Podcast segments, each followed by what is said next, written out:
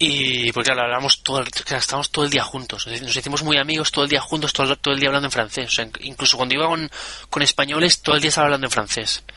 Y eso me ayudó muchísimo. Yo al final de, del año, ya digo, es que podía hablar en francés tranquilamente. O sea, no- a ver, había cosas que no entendía viendo la tele o en el cine y había algunas, pero, pero que vamos, que no, que no me suponía ningún esfuerzo hablar en francés. Yo decía lo que quería sin pensar. O sea, Joder. vamos, una sensación increíble que nunca más he vuelto a tener. También te lo, te lo reconozco, ¿no? Y claro, eh, eh, es- y ahí, está, y ahí está el problema, que ese es mi listón en inglés, entonces es muy difícil llegar hasta ahí Claro. sin, sin haber estado un tiempo en el país. Y Y de escribir bien. no, no, escribir nunca, eso sí que ya nunca. Ah, nunca. No, no, porque ahora lo aprendí todo oral. Mm.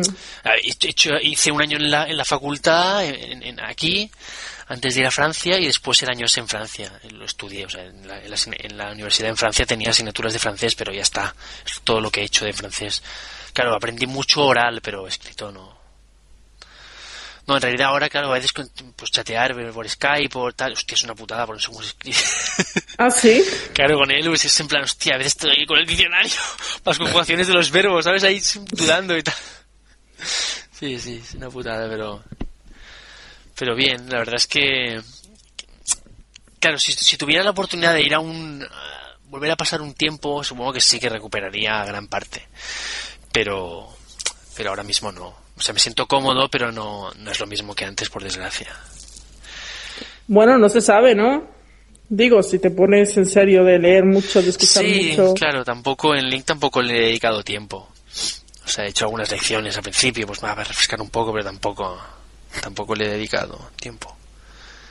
Sí, supongo que si empezara otra vez a escuchar así regularmente, como, como hago en inglés, por ejemplo, supongo que sí que lo pillaría.